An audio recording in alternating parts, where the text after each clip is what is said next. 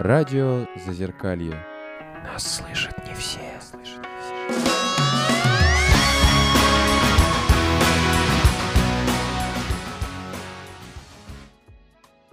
Всем привет, с вами Радио Зазеркалье, и мы начинаем наш субботний выпуск.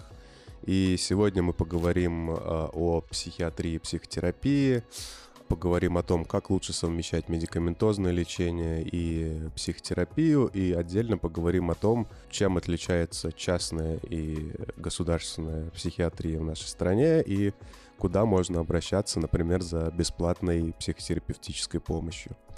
Скажу, кто у нас сегодня из участников для начала. Это Рома. Добрый день. И это Наташа Золотаева. И я, Даниил. А в гостях у нас сегодня замечательный человек. Это Полина Свечникова, врач-психиатр, психотерапевт, работающий с 2015 года, работала в Ганушкино, а сейчас принимает в частной клинике Mindset. Полина, привет. Привет.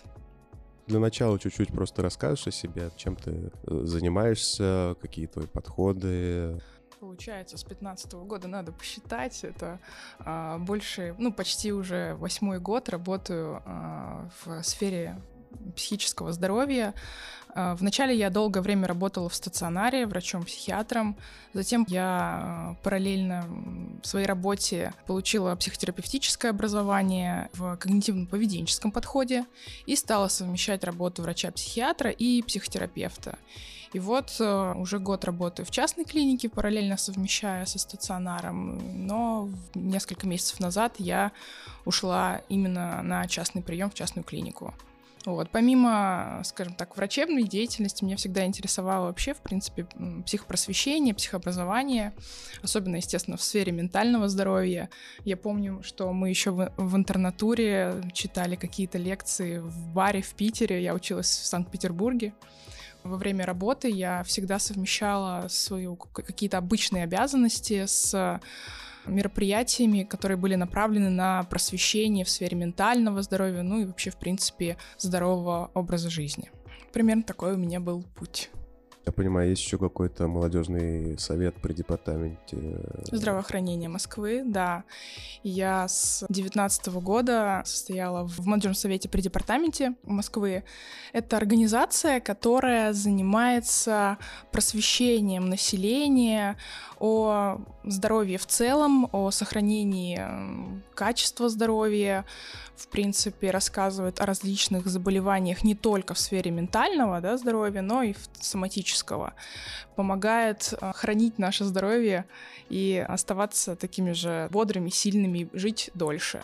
Это мероприятие в виде лекций, квизов мы устраивали различные, в том числе участвовали в различных городских выставках, демонстрируя развитие, в том числе столичного здравоохранения, например, о каких-то достижениях, тестах, которые доступны каждому жителю города э, в их районных поликлиниках, но о которых они, может быть, не знали. Это измерение функциональной работы сердца, легких и всего прочего. В том числе мы, например, там, я как врач-психиатр и психотерапевт представляла неоднократно свою больницу, психиатрическую больницу номер 4 имени Ганушкина. Например, мы там рассказывали о том, что вот уже практически два года в ближайшее время функционируют э, такие консультативные центры психического здоровья, где люди могут получать бесплатную психотерапевтическую помощь. Но не все об этом знают, как оказалось на этих выставках, да и не только. Вот, а мы рассказывали, что такое есть, рассказывали примерно, как проходит работа, ну и делали какие-то мини-тесты, психологические тренинги, игры, в принципе, рассказывали о том, как важно сохранять ментальное здоровье. Раз уж мы прям туда сразу зашли, то тогда спрошу, как там проходит работа? Вот человек, вот есть такие центры, куда человек mm-hmm. может обратиться за психотерапевтической помощью. Если у него, допустим, нет финансовой возможности, вот он туда приходит, там у него, конечно же, просят прописку московскую. Вот, а, вот он ее дает, говорит, здравствуйте, я здесь прописан. А дальше вообще, типа, это 5-10 сеансов или как вообще? Нет, вот в настоящий момент э, количество сеансов КЦПЗ не ограничены. Если э, у нас есть тоже московские центры психологической помощи, там, по-моему, есть условие, что 5 бесплатных консультаций, потом там какие-то скидки и так далее. Вот именно в КЦПЗ ограниченного количества консультаций нет. Вы с врачом просто определяете, ну, примерный план вашей психотерапии и какой-то результат, которым вы хотите достигнуть. И на этом заканчивается терапия, либо продолжается, потому что открываются какие-то новые а, проблемы или сферы, в которых нужно тоже вместе с психотерапевтом работать. Ограниченных э, нет консультаций. Ну, для начала там по порядку вас а, вы всегда приходите на прием именно к врачу, психотерапевту, для того, чтобы он глобально оценил состояние, потому что, ну, к сожалению, бывают разные состояния э, и расстройства иногда, которые, там, например, нуждаются там, в госпитализации, в более серьезной помощи. Тогда пациенты перенаправляются. Либо, например, если это какая-то проблема вообще психологического консультирования, в этих же центрах работают психологи, и они тоже оказывают консультации. При этом в центре врач потом перераспределяет, например, помимо индивидуальных консультаций, можно записаться на различные групповые, групповые сеансы. То есть это тренинги по работе с социальной тревогой, например, либо это могут быть тренинги, направленные на релаксацию и прочие различные направления тоже существуют. Вас доктор туда может перенаправить по вашему желанию, либо по собственной рекомендации. Я вспомнил, я записан в поликлинике на 905 года. Я прям помню, как там тоже открылось. Но это то, что ты имеешь в виду не консультативно, а именно московский, наверное, да? Вот которые при поликлиниках открываются. Возможно, это что-то новое. Два центра работают, один на Первомайской, другой на улице Замаренова. То есть это вот центры КЦПЗ. А, нет, как раз на Замаренова Наверное, это оно и есть. Там очереди, кстати, там такие, то есть ты приходишь, говоришь, я хочу, они говорят, вот, подожди месяца два, если ты не умрешь, то ты придешь, вот, потому что там такие. Ну, к сожалению, эти центры только развиваются, и планируется в ближайшее время открытие новых, я, конечно, не, не скажу конкретных дат, это существенно облегчит и нагрузку на эти центры, и расширит возможности помощи, но, как показали вот эти полтора года работы этих э, центров, потребность в психотерапевтической помощи огромная. Да, это правда. Но туда, получается, такими с небольшими, то есть с малой психиатрией, условно. Да? Ну, если так можно сказать, да, это тревожные, депрессивные расстройства. Туда в основном, как ни странно, люди именно с такими расстройствами приходят, причем часто их направляют, например, врачи-терапевты, а, к которым а, пациенты ходили много лет с, например, тревожным расстройством и с паническими атаками, не понимали, что делать, и врачи перенаправляют и пытаются как-то убедить, потому что на самом деле терапевт терапевту отправить своего пациента к психотерапевту или тем более к психиатру очень тяжело, есть много барьеров. Но приходят и получают э, соответствующую специализированную именно помощь.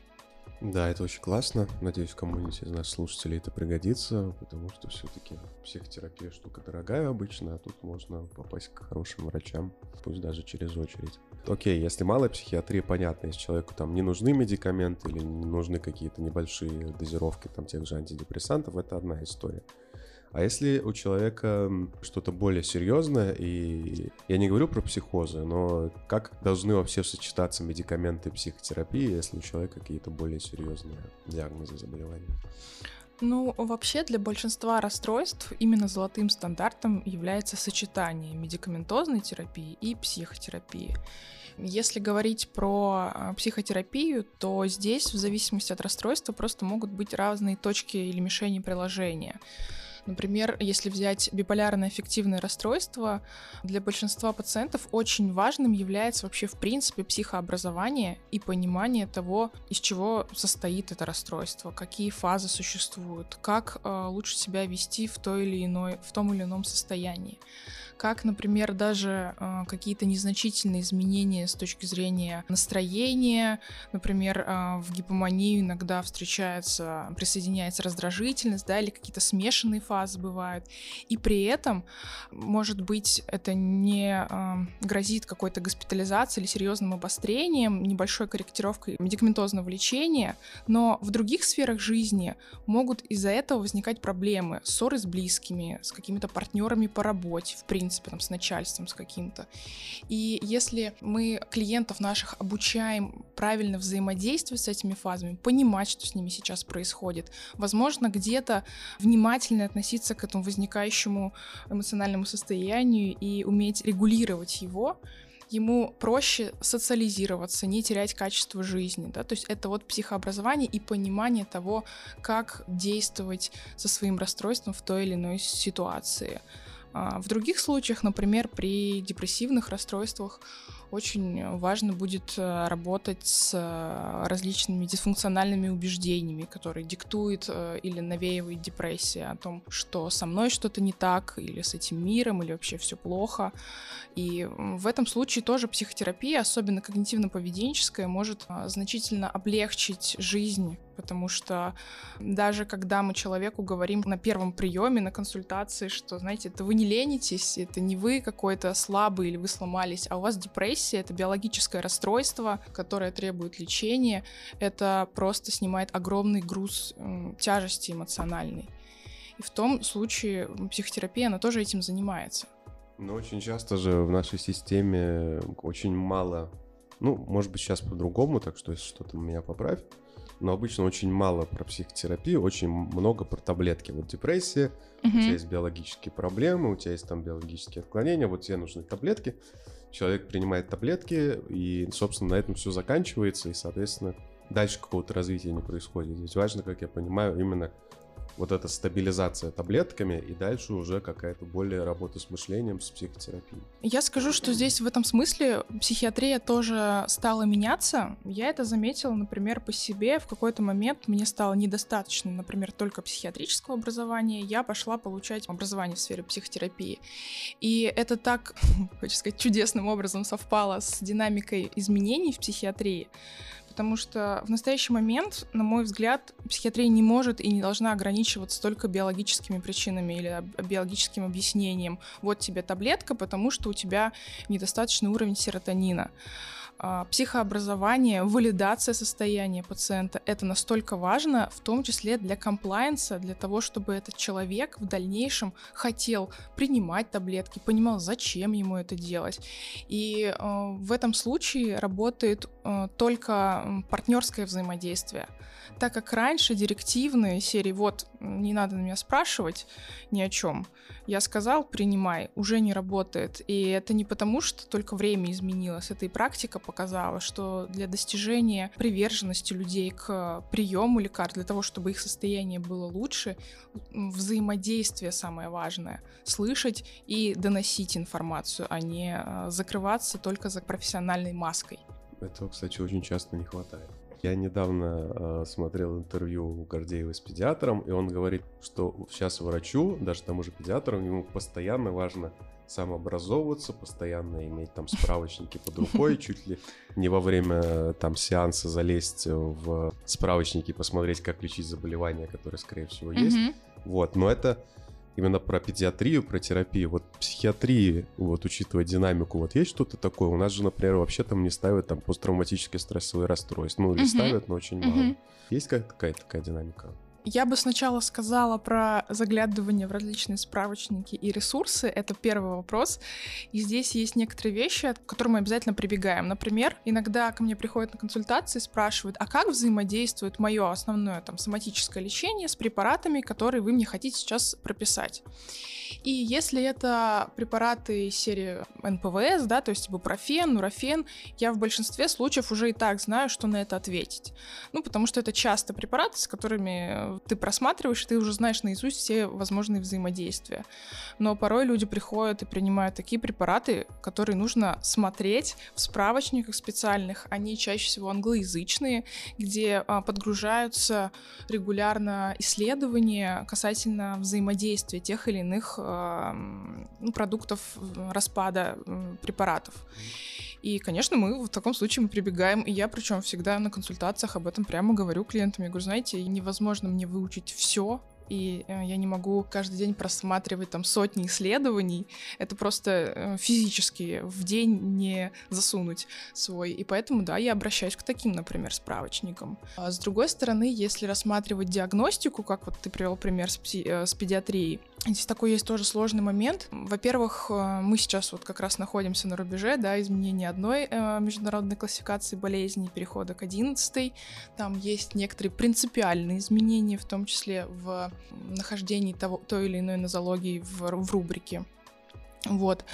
И иногда приходится обращаться к этим справочникам. Не прям, конечно, на консультации, но после я зачастую в конце рабочего дня просматриваю, размышляю о том, что сегодня было и какие какие-то принципиальные моменты, может быть, мне стоит э, на них обратить внимание. И здесь еще есть такой сложный момент, а, который касается именно психического здоровья и диагностики.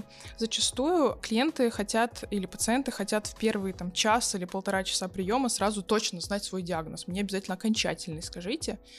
Но это тоже невозможно. А зачастую на первой консультации ставится предварительный диагноз. Ну, хотя бы мы понимаем, куда мы движемся. А, например, препараты, которые мы назначаем, мы понимаем, зачем это делаем, потому что есть определенный симптомокомплекс. Но в рамках какого расстройства это может быть, э, к сожалению, покажет время. И иногда это может быть не э, неделя, не две, а больше. Например, там самый частый вариант. Э, человек приходит на консультацию с депрессией, и потом мы назначаем ему антидепрессанты, и на фоне антидепрессантов сначала состояние нормализуется, может быть, полгода, год хороший, а потом случается инверсия аффекта или, например, просто, в принципе, смена фазы, и человек сталкивается с гипоманией или манией. И мы в этом случае ему говорим о том, что, знаете, скорее всего, мы здесь наблюдаем именно биполярное эффективное расстройство, а не просто униполярную депрессию. И поменялся ли диагноз? Да. Был ли э, доктор, который на первой консультации лечил депрессию, не прав? Ну нет, может быть, конечно, были предпосылки, но не все можно увидеть сразу. Иногда мы э, в динамике оцениваем состояние, и на первой консультации не все можно э, уточнить сразу. Поэтому не нужно бояться посещать повторно врача-психиатра, в том числе для прояснения состояния.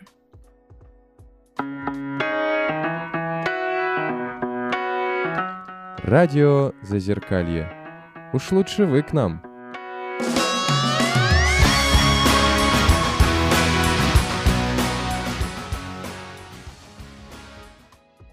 Есть какие-то курсы психопросвещения, допустим, при биполярном расстройстве, которые можно пройти, э, видеоуроки, да, чтобы понять, э, что с тобой происходит в разных фазах.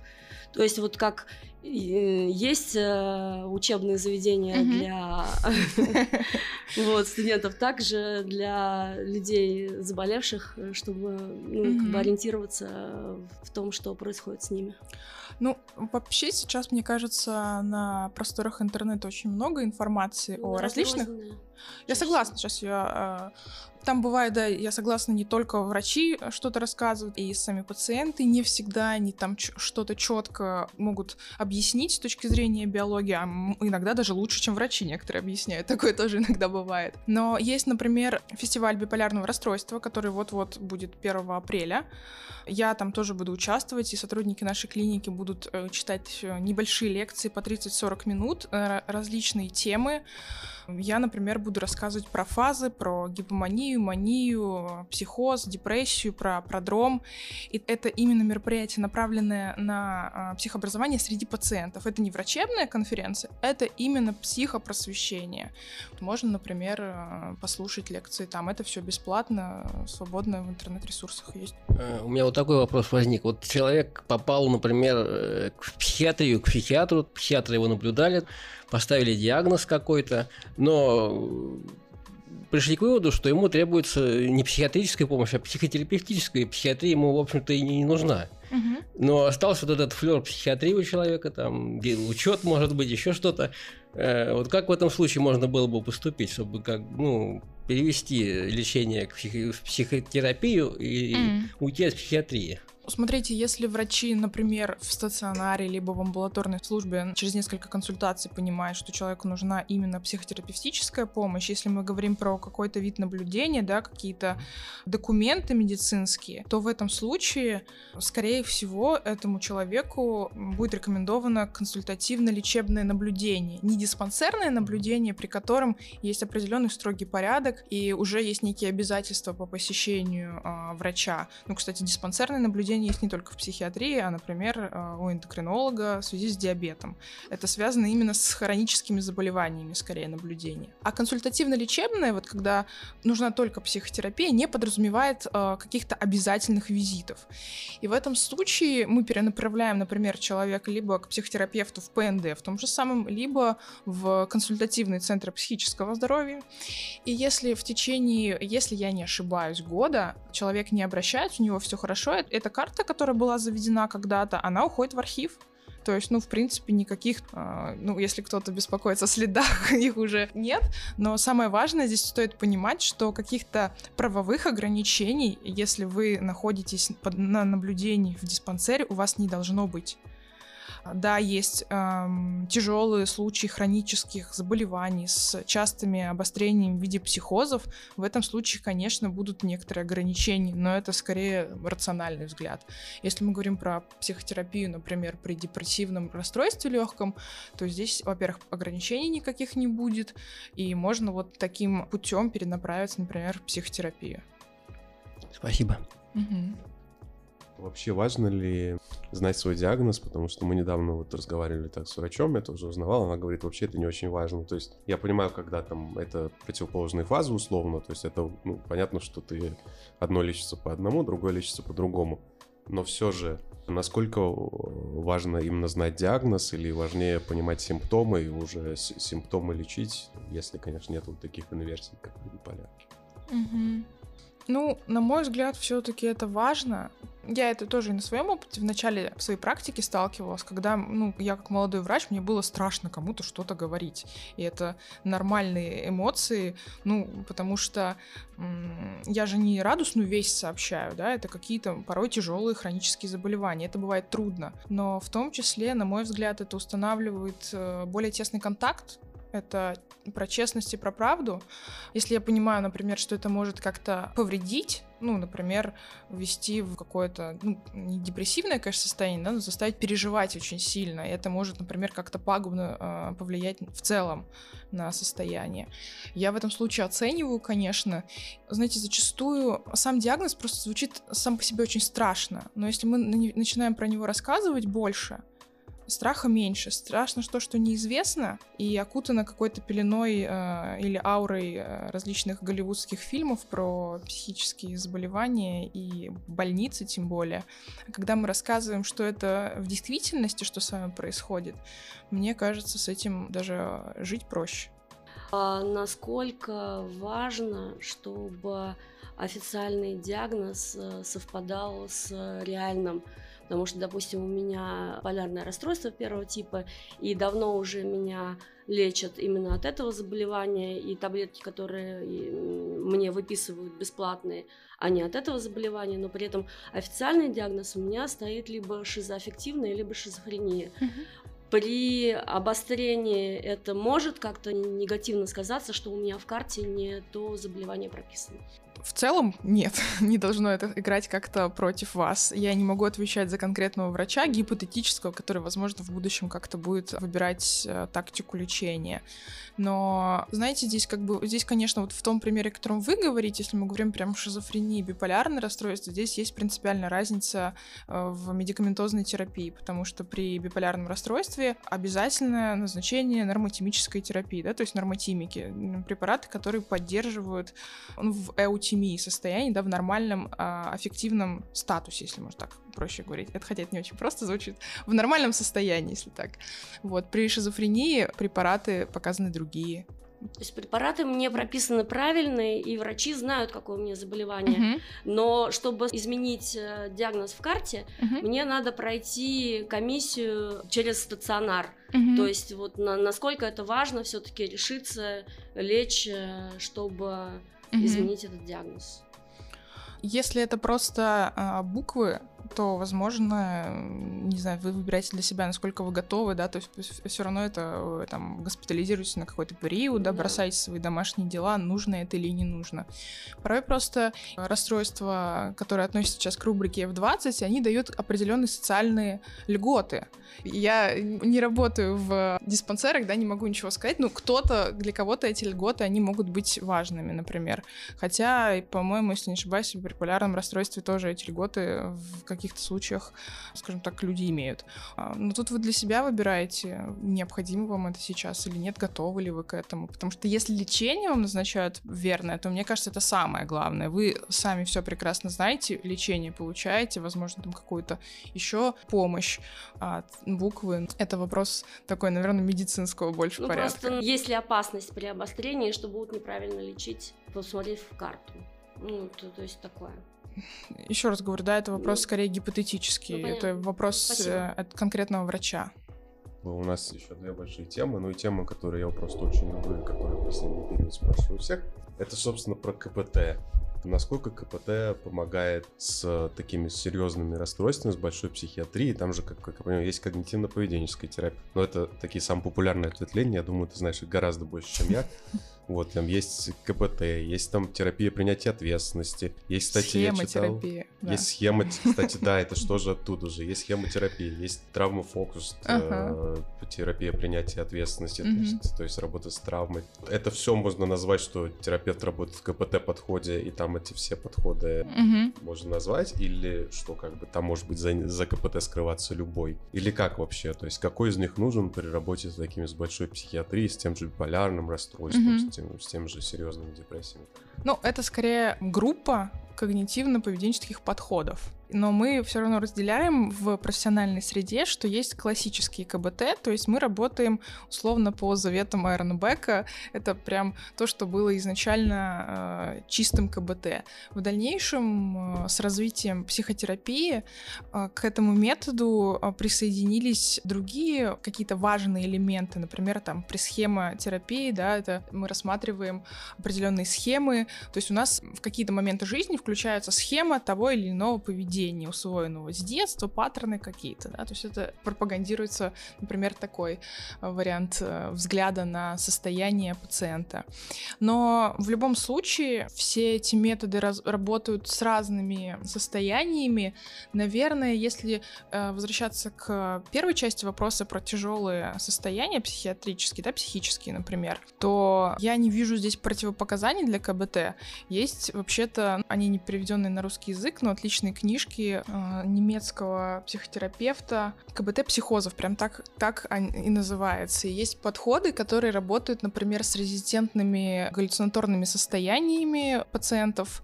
В КБТ-подходе условно учат быть с, с нарушениями восприятия, да, то есть это подход, который объясняет, как с этим можно все-таки взаимодействовать, если это резистентно не поддается никакому лечению. Есть такой вариант.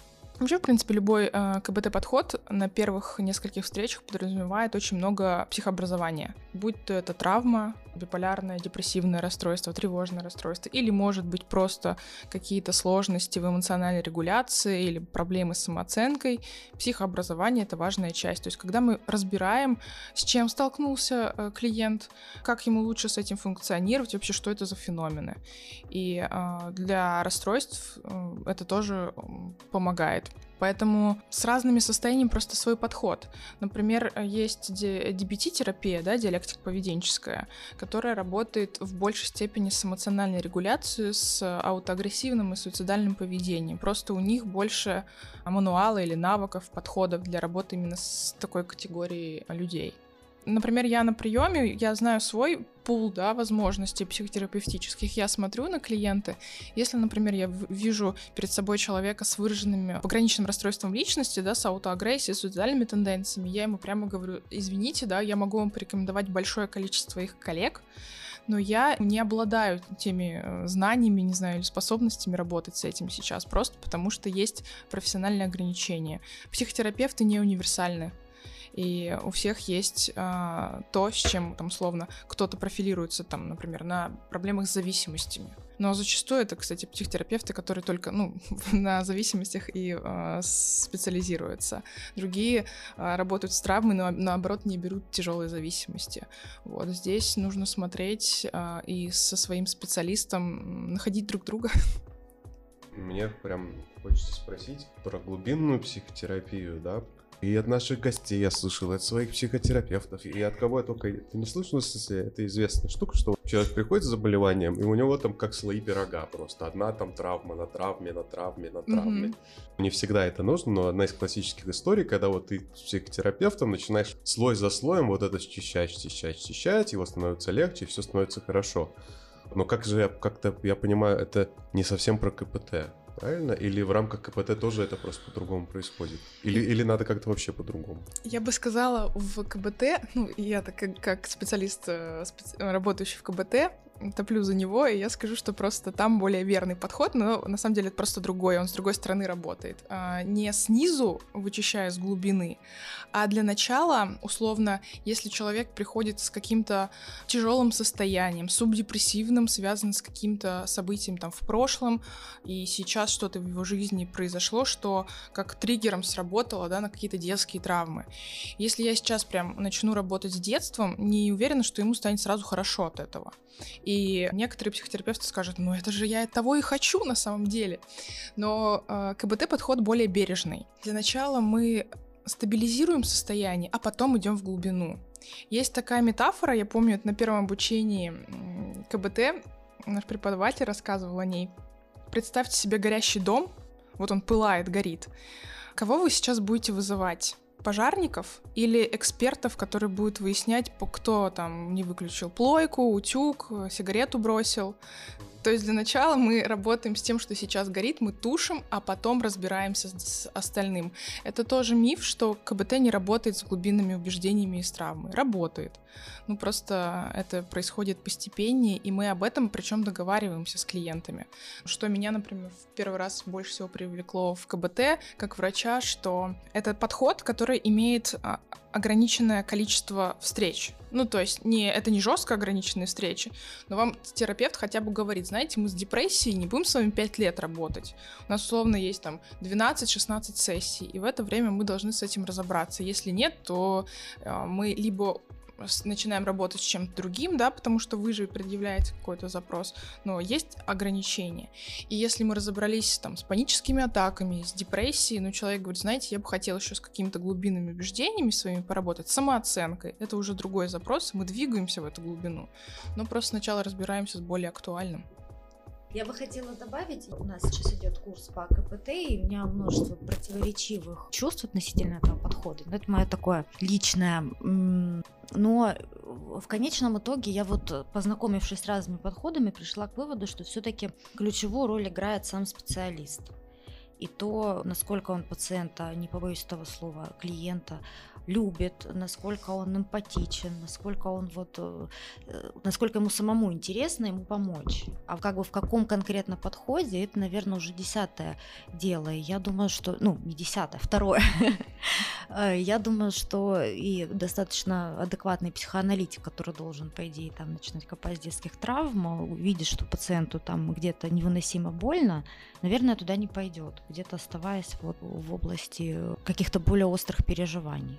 Это я так, такое какое-то мое субъективное ощущение. А насчет КПТ, да, я хотела сказать, что, наверное, даже ну, такая наиболее доказанная, э, да, я бы сказала, что это наиболее проверенная, э, проверенный подход, к которому вот, э, ну, я бы пошла в первую очередь обратилась бы, будь я э, пациентом, и учитывая вот то, э, что я знаю о подходах, он достаточно строгий, проверенный, там меньше шансов где-то даже нанести вред пациенту по незнанию, вот, если придерживаться этого mm подхода. Ну да, с точки зрения исследований, это, наверное, если берем все подходы КБТ и современные в том числе, количество исследований, которые подтверждают эффективность этого подхода, да. оно превалирует над другими, хотя у психоанализа тоже очень много есть исследований. Э, это вот э, условно два подхода основных, в которых исследования показывают эффективность одного и второго метода. У КБТ превалирует количество, ну просто потому что последние лет сто это метод, который активно развивается и втягивает в себя большое количество и специалистов, и приверженцев этого подхода. И там проверить, конечно, условно, методы метрии, да, то есть какие-то тесты, шкалы, их, их уже такое количество в каждом из разветвлений принятия ответственности, схемотерапии и всем прочем. Это самый измеримый. Много шкал, опросников, э, то есть способов проверить до, после, во время. В психоанализе такой, струк, такой структурности нет. Он вообще основан на некоторой такой теоретической очень концепции, которую сложно доказать, так скажем которая мне не за что. Научном. Ну, вы знаете, мне кажется, надо э, специалиста свое, своего, я говорю, как надо искать. Потому что я соглашусь однозначно, что метод может тебе нравиться, но ты на первой консультации тебе настолько будет, ну, просто некомфортно. Личность терапевта в терапии, э, прошу за, прощения за тавтологию, это очень важный вопрос. И мы в КБД тоже это всегда обсуждаем, потому что, например, в терапии принятия ответственности терапевт всегда а, во время сессии, он смотрит не только на содержание разговора, например, о чем мы сейчас говорим, но и на процесс, что происходит, что он сейчас чувствует, почему. И это такие тонкие вещи, и, конечно, первая встреча, она может сразу обозначить, нравится вам специалист или нет. И это не значит, что он плохой специалист, ну просто вам он, может, не подходит.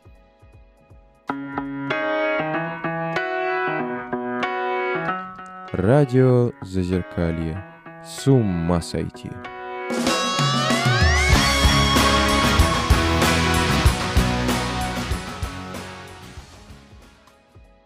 Сейчас на самом деле очень много говорят про работу с эмоциями, про распознавание эмоций, про понимание своих эмоций и работу с потребностями. Я почему это вспомнил, потому что я чуть почитал там о тебе, что было в интернете, и там тоже была твоя лекция на тему как раз работы с эмоциями потребностями. И я смотрю какие-то такие вещи из э, тех источников, где я смотрю, и там тоже очень много. Насколько важно вообще научиться с этим работать, научиться это понимать, в том числе, если у тебя есть какое-то психологи- психиатрическое или какой-то диагноз, заболевание, mm-hmm. насколько важно с этим работать и понимать, чтобы можно было как-то выстроить свою жизнь. И долго ли вообще этому нам нужно учиться? Вообще от того, как мы обращаемся со своими эмоциями и чувствами, зависит так многое, мне кажется. Это в том числе э, качество жизни, там, не знаю, с точки зрения работы, взаимоотношения с партнерами на поверхности.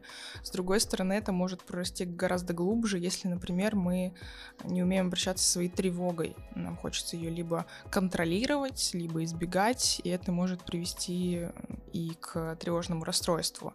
Это может усугубляться, это может прятаться, кстати, эмоциональные некоторые состояния прячутся за соматикой, соматоформными расстройствами, например, какими-то нарушениями в сфере деятельности желудочно-кишечного тракта, например, вот э, синдром раздраженного кишечника. Один из подходов его лечения является консультация психиатра и психотерапевта, например, прием препаратов и психотерапия, как понимание своих, своего состояния. И зачастую, кстати, работая э, с такими состояниями, мы сталкиваемся с тем, что люди, они, в принципе, с трудом и называют какие-то свои эмоции, просто в целом не могут э, распознать, назвать или и не понимать, что с этим делать дальше. Конечно, с этим важно работать. Я, кстати, когда участвую в каких-то мероприятиях, э, лекции или тренинги какие-то проходят, спрашиваю о том, какие люди знают эмоции. Очень приятно, что лет пять назад, когда эти лекции я только начинала вести, люди в основном из зала называли там тревога, ну, злость и все. Какие-то два... Ну, тревога самая популярная, естественно.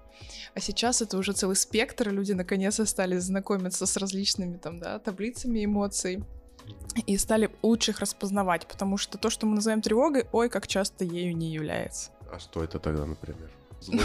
Это может быть злость, это может быть стыд, это может быть... А, ну, страх с тревогой я как бы скорее в большей степени их связываю, да, страх, страх он все таки имеет скорее а, какую-то тему конкретно, да, причин. Тревога может быть свободно плавающей, вот. Или мы можем, например, быть уставшими, но мы приходим домой и нам кажется, что что-то не так, как-то дискомфортно, может быть, мне тревожно.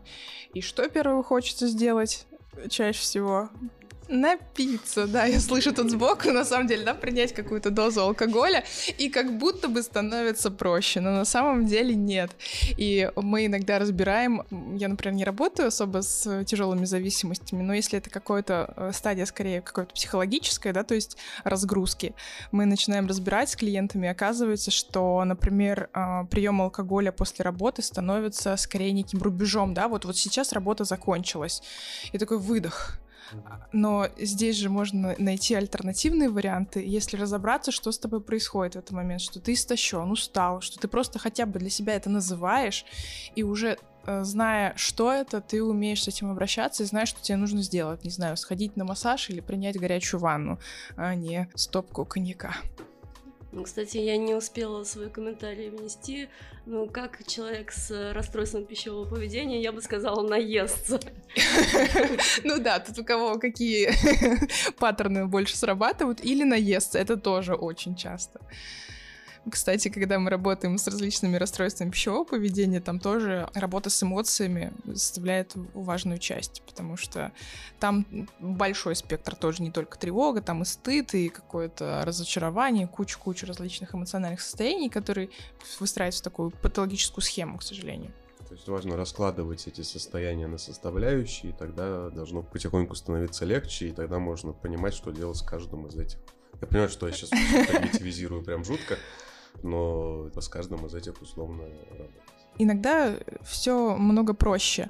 Есть некоторые тяжелые состояния или какие-то глубинные вопросы, да, они существуют, но порой, когда мы говорим об изменении поведения, это действительно разложить на состояние, разобраться, почему это происходит, и заменить одно поведение другим, поэтому это когнитивно-поведенческая терапия.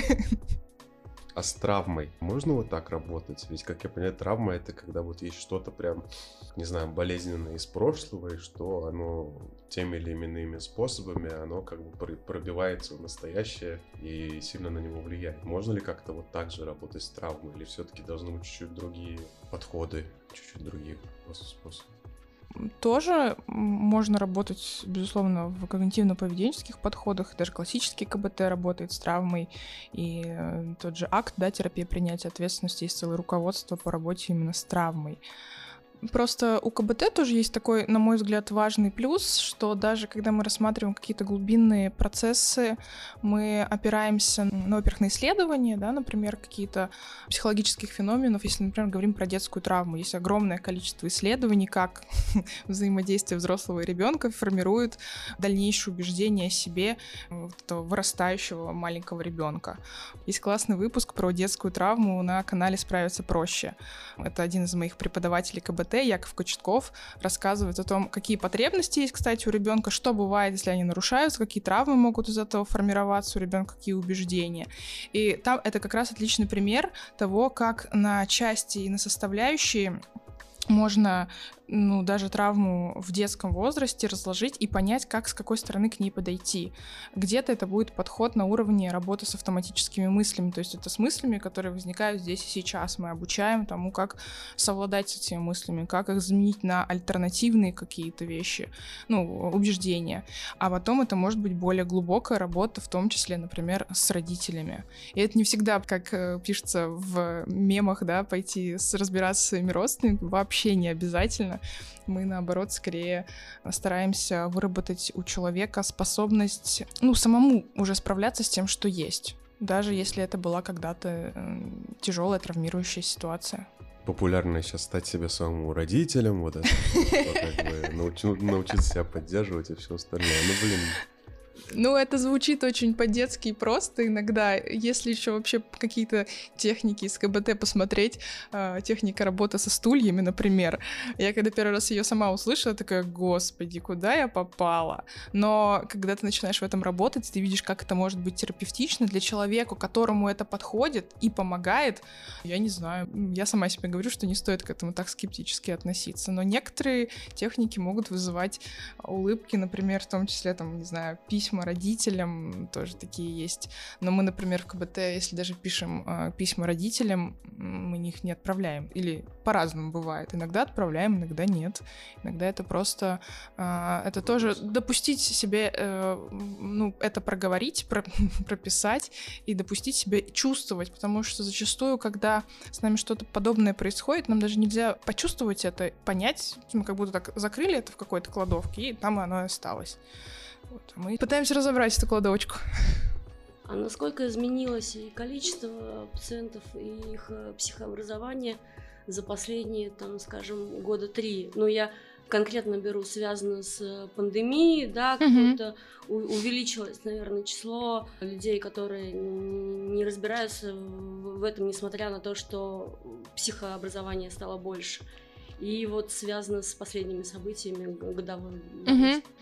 Ну, на самом деле, мне кажется, это с двух сторон повлияло на количество обращаемости за помощью. С одной стороны, и информированность стала лучше, намного люди смотрят различные выпуски, да, я вот говорю, существует YouTube или дру- другие интернет-передачи, которые рассказывают про ментальное здоровье. Я когда пошла в интернатуру, вообще такого не было. Ничего, только профессор, который с кафедры что-то рассказывает, ну или литература в книжке, ну и книги. Сейчас этого больше. А, С другой стороны, у нас действительно последние три года очень много было тяжелых обстоятельств, в том числе да, пандемия, которая обострила а, тревогу в целом в популяции. И здесь пока непонятно по каким причинам, но а, уже исследования сейчас говорят о том, что после перенесенной коронавирусной инфекции есть огромный процент, ну это, по-моему, порядка 34% э, переболевших сталкиваются с неврологическими и психиатрическими проблемами, расстройствами. Если мы говорим именно про психиатрию из, этого, из этой доли процентов, то в основном это тревожные и депрессивные расстройства. И люди, вот уже имея информацию о ментальных расстройствах, они идут.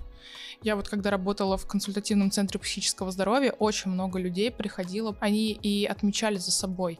Прошло несколько месяцев после перенесенной болезни, и у меня ни с того ни с сего возникают панические атаки, например. Или у меня там постепенно возникла ангидония, апатия и все прочие другие симптомы депрессии. Ну и, конечно, такие общественные процессы, да, какие-то политические, которые определенно влияют на каждого из нас и на какие-то взаимоотношения внутри семьи, они тоже оказали значительное влияние. Поэтому, знаете, тут, с одной стороны, мы стали больше знать, но и вынуждены были бы чаще обращаться. Конечно, число обращений выросло. И непонятно, Да. что причина, а что следствие. Ну, в каких-то ситуациях в большей степени понятно, в других нет. Тут я бы сказала, что лучше в в индивидуальном порядке разбирать каждый случай, потому что обобщать это не самая лучшая идея в- с точки зрения выявления причинно-следственных связей.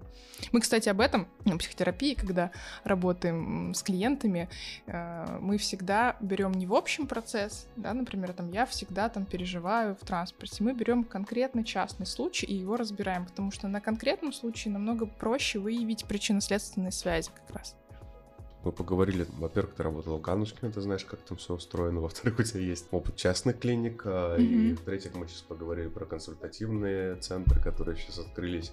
Но в целом, ну вот, на твой взгляд, разница вот в оказании помощи в частных и государственных э, центрах, она критичная или это раз на раз не приходится? Критично оно с очевидной точки зрения, что в одном случае оно бесплатное, в, другом случае это, э, к сожалению, прям значительные суммы. Если бы это была бесплатная помощь, консультация врача-психиатра там за тысячу рублей, это одно дело. А, к сожалению, э, цена консультации сейчас, ну, вообще, в принципе, мне кажется, это касается всей частной медицины, а цены достаточно высокие. И это главное, основное, мне кажется, препятствие. И первый вопрос, о чем стоит задуматься, когда ты собираешься обращаться за той или иной помощью. Потому что, ну, я обычно и на консультациях, и если мне ко мне, в принципе, кто-то из знакомых задает какие-то вопросы, я говорю, что, скорее всего, это не- ограничится одной консультацией. Как я и говорила, на диагностику порой нужно больше времени. А уж тем более, если мы говорим про медикаментозное лечение, здесь нужен определенный контроль состояния. Здесь э, часто возникают сложные вопросы, которые в том числе нужно на консультациях разрешать, и поэтому в этом случае, ну, государственные клиники, конечно, имеют значительное преимущество, они бесплатные. Другой вопрос, есть разница, конечно, в интенсивности загрузки врача, потому что не секрет, да, что, например, там, если мы берем поликлиники обычные, да, там, там есть даже временное ограничение на прием. А, В государственных по-разному, если мы берем стационар, там нет таких ограничений, но, в принципе, нагрузка достаточно большая на врача. Хотя в частных центрах ситуация может повторяться, зависит от центра. Нужно лучше выбирать какие-то проверенные центры. Порой центры работают тоже на, на задачу истощить врача. Ну, коммерческие задачи, они все равно тоже присутствуют. Там тоже это может быть. Но, как правило, время, отведенное на прием гораздо больше. Вот это, конечно, помогает быть более включенным в процесс. Вот. И я не знаю, я, если честно, самое главное отличие, которое наблюдаю в частных клиниках и которое меня не может не радовать, что э, даже врачи-психиатры, которые ведут только психиатрический прием, ну вот я как общаюсь с коллегами, они в любом случае соприкасались с психотерапией, обучались где-то тому или иному подходу, ну просто, например, больше себя идентифицируют как именно врача, с который назначает медикаменты. И само получение этих знаний, оно, конечно, значительно меняет подход э, к лечению, к взаимодействию, коммуникации э, между пациентом и врачом.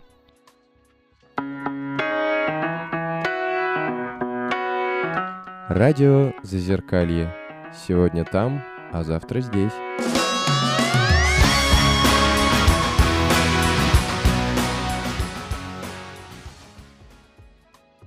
В государственных учреждениях, в острых отделениях за последние 10 лет э, что-то изменилось э, в сторону психотерапии?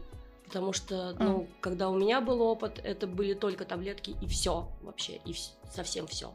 Тут смотрите, вообще, на самом деле, э, во всех, например, московских государственных э, больницах, стационарах есть специальное отделение, которое называется отделение реабилитации или психотерапии, Центра психологической и психотерапевтической помощи, которые занимаются именно не медикаментозным лечением. Это и тренинги, группы, Тренинги по психообразованию, кстати, в отделениях проходят. А, я сама занималась некоторое время назад такими тренингами, где мы рассказываем пациентам в зависимости от профиля отделения а, об особенностях расстройств и заболеваний и об особенностях назначения медикаментозных препаратов, например. А, здесь, конечно, некоторые коррективы, если вот честно совсем говорить, внесла пандемия, потому что это значительно снизило или сузило возможности устраивать групповую терапию, например, потому что собираться нельзя, да, мы должны сидеть на огромном расстоянии друг от друга. Здесь очень трудно представить какие-то э, арт-тренинги или там танцево- танцедвигательную терапию или что-то подобное.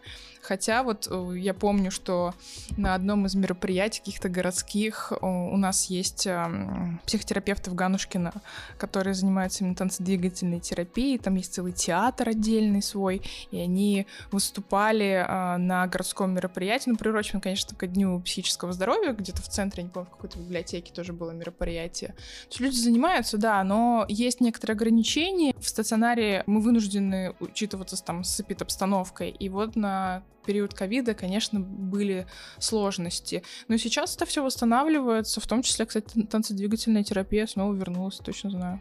Гоша. Гоша. Да, да, да. Есть вопрос, который, мне кажется, время от времени стоит поднимать. Какие критерии? То есть далеко не все частные клиники нормальные. То есть кто-то очень доволен своей частной клиникой, у кого-то, наоборот, просто еще хуже. От него там деньги mm-hmm. вы, выкачали, особо не помогли. То же самое с государственными. Может попасться хороший врач, может попасться вообще такой, который скажет, да, у вас все там от лени, от чего угодно, гадалка нагадала, вот всякое бывает. Вот, в общем, какие критерии должны быть? Я бы рекомендовала, наверное, обращаться в клиники, которые придерживаются каких-то доказательных методов терапии, в том числе психотерапии. А, сейчас достаточно большое количество информации в социальных сетях, запрещенных или нет, о том, что, например, является красными флажочками. Например, если вам при депрессии назначают анализ крови на серотонин, бегите от этого специалиста, он э, выбивает, ну, как бы, может быть, не он сам, а клиника в целом, да, такой у них э, порядок, это выбивается средства из пациентов, потому что в настоящий момент, к нашему сожалению, к сожалению психиатров, нет достоверных каких-то исследований, да, то есть мы не можем провести сканирование МРТ э, там головного мозга или сдать какой-то анализ, который скажет, у вас депрессия, у вас тревожное расстройство. Эти анализы — это выкачивание денег, потому что серотонин у нас в крови не из головного мозга находится, да, у нас есть некоторые, у нас клетки выделяют серотонин, в том числе клетки кишечника, например. Вот, и это вообще никак не коррелирует, исследования пока не коррелируют с уровнем депрессии или тревоги. Но до сих пор ко мне иногда приходят на консультации возвращаться люди с этими анализами и говорят, вот смотрите, я сдал, но что-то как-то не понимаю, все равно плохо. А мне доктор сказал, ну нет у вас ничего, идите, отдыхайте. Вот, то есть бывают разные вещи, поэтому, наверное, здесь нужно смотреть, как позиционирует себя клиника в информационном пространстве. Если придерживаться действительно доказательных подходов, то это первый пункт э, по которому можно обратиться к специалистам. Если мы говорим про ментальное здоровье, для меня, например, очень важно, чтобы специалисты этой клиники в большей степени заботились о том, чтобы клиентам было комфортно, безопасно, чтобы не было какого-то осуждения или каких-то стигматизирующих слов, чего-то подобного. Как недавно у нас на общем созвоне в клинике один из врачей представлял такой кейс, что к нему пришла клиент, который рассказывал, что была уже на консультацию психиатра, э, рассказывала о своей послеродовой депрессии, и врач э, не очень много спрашивал ее состояние, просто спрашивал, а убирается кто в квартире? А вы не убираетесь? а за ребенком кто см... и за ребенком вы не смотрите. И в этот момент у женщины возник жуткий страх, стыд за свой... Ну, во-первых, страх за то, что это может какие-то последствия иметь. Во-вторых, стыд, потому что э, вместо того, чтобы валидировать и сказать, что это нормально, что у вас нет сил на это, потому что у этого есть биологические причины, это еще э, зародило идею о том, что это она какая-то не такая, не исполняет свои материнские обязанности, вообще там плохая жена, мать. Поэтому то, как вы себя чувствуете на консультации, если даже вам, ну, в какой-то момент вы почувствовали, что доктор как-то скептически на вас смотрит, в чем-то обвиняет, ну, это первый звоночек, чтобы рассмотреть альтернативные варианты.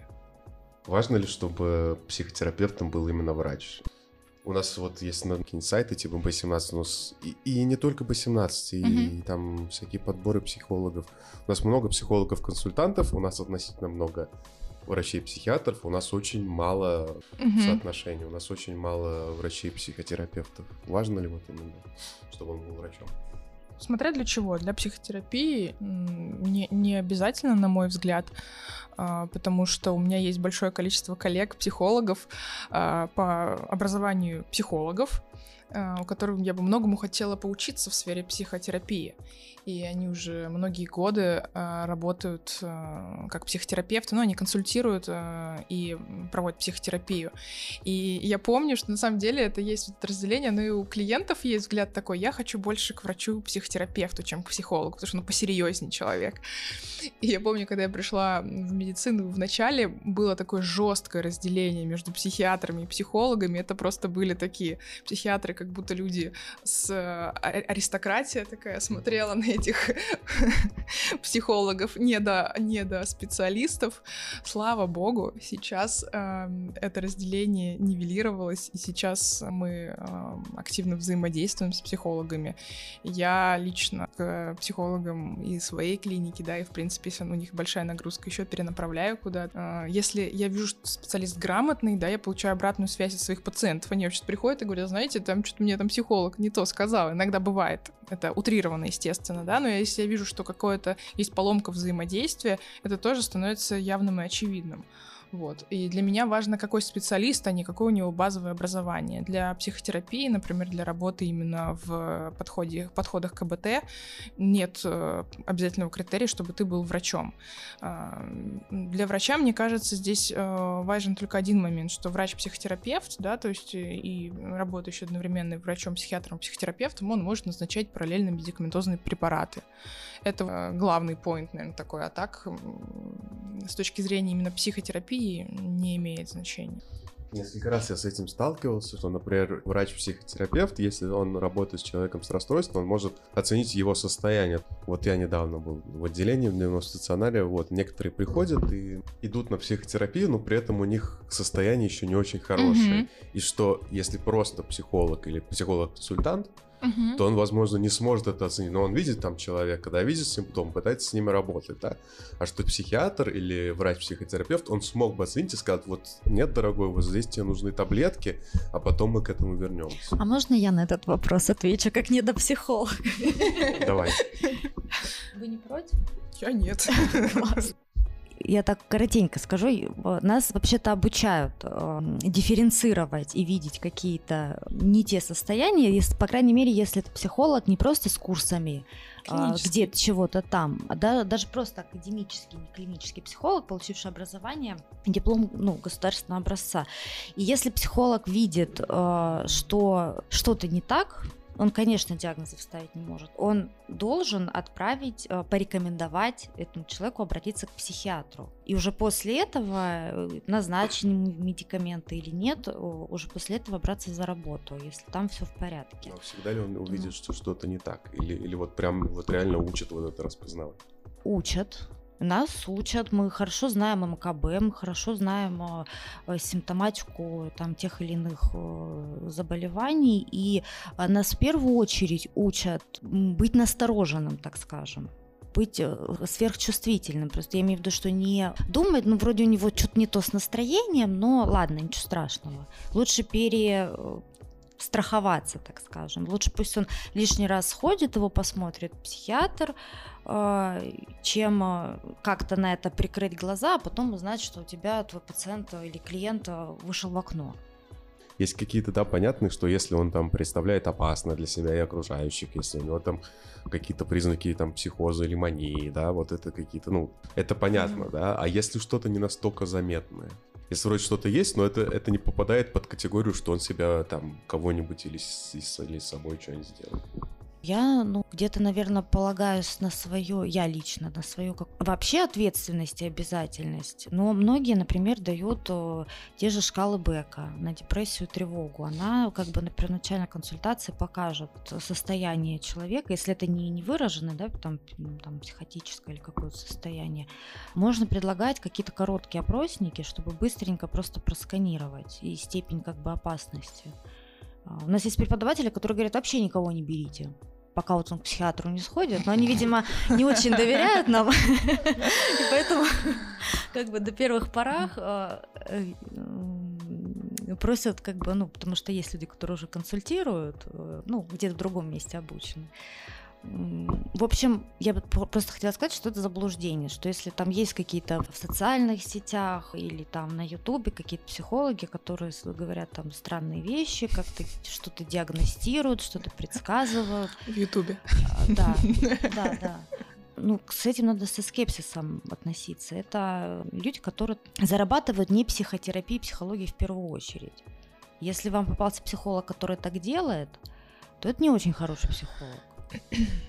Вот. Мне кажется, здесь действительно важный вопрос, что на базовом уровне, а, получая образование, психолог уже представляет какие-то особенности клинических состояний. Во-вторых, есть клинические психологи, которые прям специализируются на работе с людьми с ментальными расстройствами. И еще, мне кажется, важной тенденцией здесь, э, что психологи э, заметили, что формулировка не до психологи ушла, да, и какое-то более у нас более тесное сотрудничество началось, и даже запросов у нас стало больше. Мы, например, вот недавно проводили с нашей клиникой. Zoom, э, сколько там было, я не помню, там, наверное, человек, ну не 100, но чуть меньше 100, 100 психологов э, было, э, которым мы рассказывали об особенностях психических заболеваний, взаимодействия там между психиатрами и психологами, на что обратить внимание. Большинство вопросов, кстати, было на тему, как при том или ином расстройстве найти первые звоночки там у клиента, на что обратить внимание. И это люди не клинические психологи были. Они интересуются, потому что они в практике сталкиваются с этим, и им тоже нужна помощь, да, чтобы в перенаправлении. Но если мы здесь говорим про э, именно психотерапию как э, помощь работающую, например, да, то есть если мы говорим, что психолог работает с пациентом и вдруг неожиданно понял, что у человека расстройство пищевого поведения, а он не умеет с этим работать. Но здесь важно, чтобы психолог сумел вовремя сориентироваться и сказал, знаете, я, конечно, понимаю, мне очень хочется с вами работать, вы мне, вы мне нравитесь, и это моя зарплата, да, например, но я не могу с этим работать, потому что я на этом не специализируюсь, и перенаправляет, например. Такой вариант тоже возможен. Еще вот момент про клинических психологов, поправьте меня, если я ошибаюсь, но насколько я знаю, клинический психолог, он очень помогает психиатру в постановке диагноза. А, вот как раз вот проводя всякие исследования, методики, да, да. как бы дает материал, на котором психиатр уже, ну, в разной степени, но основывает свое мнение и заключение. Психиатр же не дает методики, там, мышления, память. Нет, это занимается именно клинический психолог, да, это как э, в помощь для э, диагностики более э, детальной. Я к тому, что психолог, может быть, даже иногда лучше сможет. Ну, клинически, да, клинически. Сейчас разрыв снова обещает нарастать, да шучу. Нет, ну просто как бы спектр э, вот этих форм обучения он такой огромный, что я понимаю, что я как-то вот выступая так за, очень так вот, понимаю, что я лишнее обобщение допускаю. Так, ну у нас же время завершать. Я хочу задать просто последний вопрос, может, не очень важный.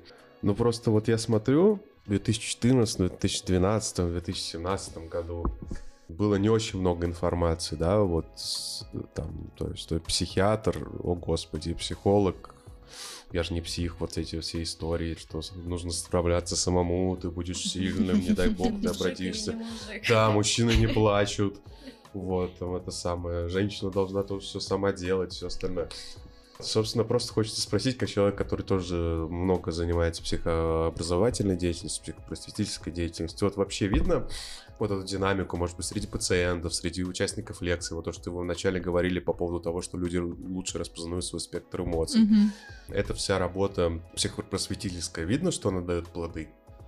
Или- Да, да. Мне, мне на самом деле это э, в том числе нравится иногда, потому что ты ведешь прием, и 30% э, приема тебе необходимо очень много рассказывать про психообразование, а иногда при- приходят люди и говорят, я знаю, вот здесь эти рецепторы так взаимодействуют с теми-то нейромедиаторами, и я такая, фух, ну, я послушаю. Ну, я шучу, конечно, но иногда информированность настолько а, высокая у людей. Как-то ко мне приходила тоже на консультацию девушка, которая в какой-то момент мне сказала, ну вот я посмотрела, да, по, а, значит, это, ну, в программе взаимодействия в лекарственных препаратов. Они не взаимодействуют. Я такая, ничего себе, то есть она уже знает, где посмотреть, все нашла, и, ну, я говорю, ну, хорошо, давайте мы с вами вместе еще раз проверим, да, ну, то есть приблизительно так. Но на самом деле это есть большое количество плюсов, есть, конечно, минусы, когда это начинает превращаться в сам себе стоматолог и э, самодиагностикой здесь эм, лучше все-таки не заниматься, несмотря на то, что ты очень о многих вещах можешь знать. Ну, наша э, психика, она, в принципе, часто искажает очень многое, то, что, ну, даже если мы не говорим про какие тяжелые заболевания. И здесь объективно на себя посмотреть очень тяжело. И у нас есть много различных состояний, да, которые могут менять э, какой-то взгляд, объективно взглянуть очень тяжело. Поэтому здесь, наверное, стоит, безусловно, обращаться. Ну, конечно, количество людей, которые стали вообще столько знать, э, и это просматривается не только на консультациях в единичном варианте, но и когда я веду какую-нибудь лекцию, мне уже не надо опять рассказывать, да, про количество эмоций, мне уже многие э, говорят про МКБ, да, то есть уже все, все прекрасно знают. Надо глубже уже давать намного информации. Да, и сейчас столько книг, вот это вот тело помнит все, какое-нибудь там всякие про травмы, всякие там про базу, не заменяющую психологу, но про базу схемотерапии, вот это вот, Мгм. я забыл, забыл, ну как, как-то, в общем, в общем, есть такая книга. Мгм, мгм. Вот, действительно, книг много, если человек в состоянии это читать, потому что я, например, далеко не всегда в состоянии это читать, мне кажется.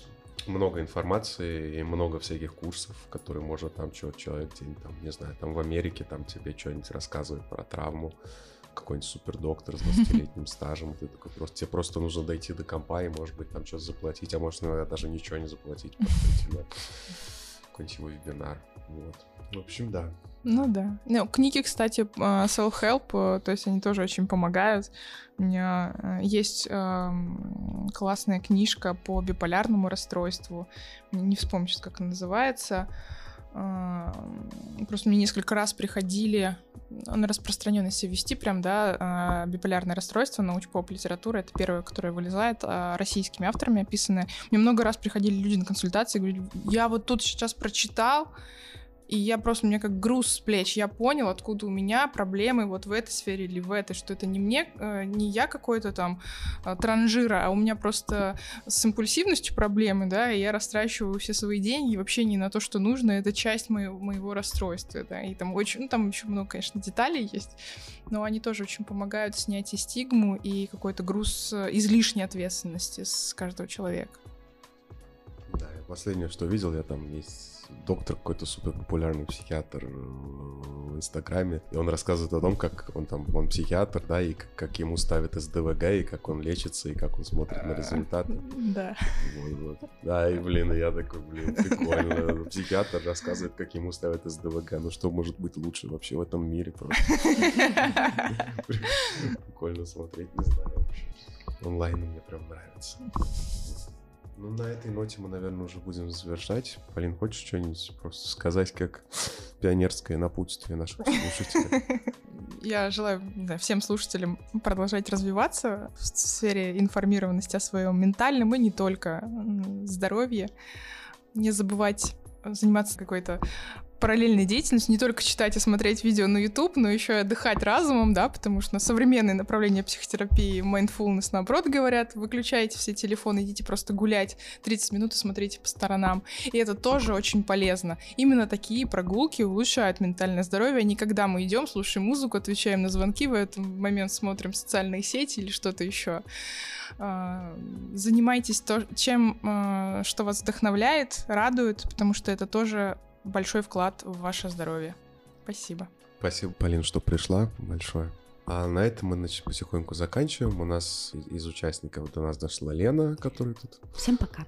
Почти второй гость уже. Еще, еще пару Помни, месяцев. не до гостя, да. Еще через пару месяцев такая, так, гость, не мешай. Это помолчите, я сейчас скажу. Простите. Не, на самом деле все круто было. Лена, э, Рома, Наташа и я, Даниил. На этом мы прощаемся. Всем хороших выходных. Всего самого наилучшего. Пока.